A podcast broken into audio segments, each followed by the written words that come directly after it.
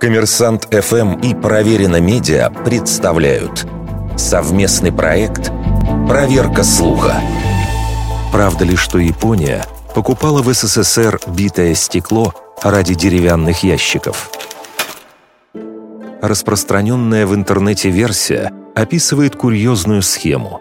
Якобы японцы, испытывавшие дефицит пиломатериалов, скупали у соседа бой стекла, сбрасывали его в море, а тару, ящики из качественной древесины, пускали на производство мебели.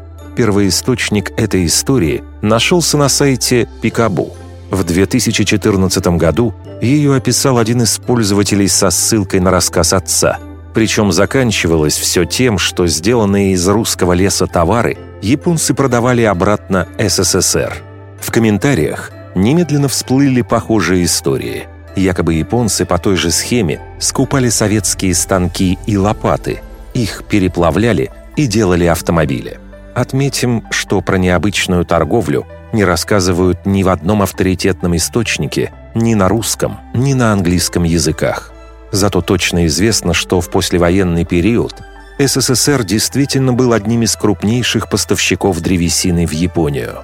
Согласно официальной статистике, Начиная с 1961 года Советский Союз ежегодно отправлял соседу не менее 1 миллиона кубометров дерева.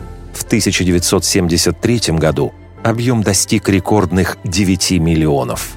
Кроме того, для производства мебели японцы предпочитали использовать американскую древесину, а менее качественную русскую чаще употребляли в строительстве и производстве упаковки маловероятно, чтобы в ситуации с регулярными официальными поставками японцам понадобилась сложная схема по закупке ящиков с битым стеклом. Вердикт. Скорее всего, неправда.